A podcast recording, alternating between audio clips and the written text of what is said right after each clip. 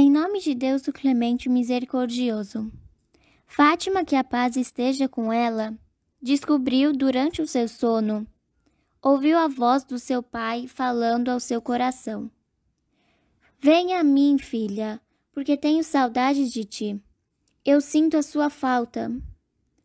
Ela sabia que sua partida estaria próxima. Encostada na parede com sua dor, ela reuniu seus filhos e passou a mão pelos cabelos com carinho e amor. Despedindo-se deles com suas últimas carícias cheias de amor e abrigo, ela fez seus entes queridos saírem de casa. Chamou Asma e pediu-lhe a cânfora que o profeta Muhammad sallallahu alaihi wasallam lhe derá antes de morrer. Ela vestiu a vestimenta perfumada para a oração.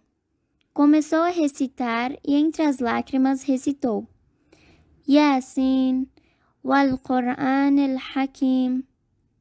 Sua voz foi sumindo. Sua recitação tocou o coração de Asma. Acendeu o fogo da tristeza, chorou e desespero foi aceso. Hassan, Hussein e os órfãos correram para ela. Hassan começou a chorar e deitou a cabeça no colo da mãe, Hussein sobre os seus pés. Ambos sentiam o cheiro do paraíso.